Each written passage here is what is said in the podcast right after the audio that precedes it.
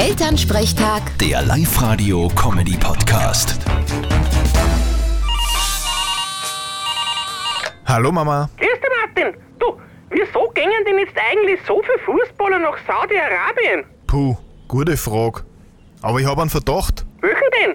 Ich vermute mal stark, aber wie gesagt, das ist eine Vermutung. Ich glaube, es ist wegen einem vielen Geld. Aha, zahlt die so gut? Naja, bei den Scheichs spielt Geld keine Rolle.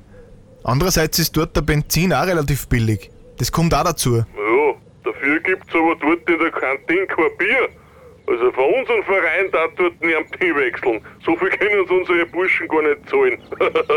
Das stimmt. Dort wird nach einem Sieg kein Doppler angeschrien. Ja, das ist aber dann auch Fahrt. Darum werde ich auch nie in Saudi-Arabien Fußball spielen. Vierte Mama. Bitte, Martin. Elternsprechtag. Der Live-Radio-Comedy-Podcast.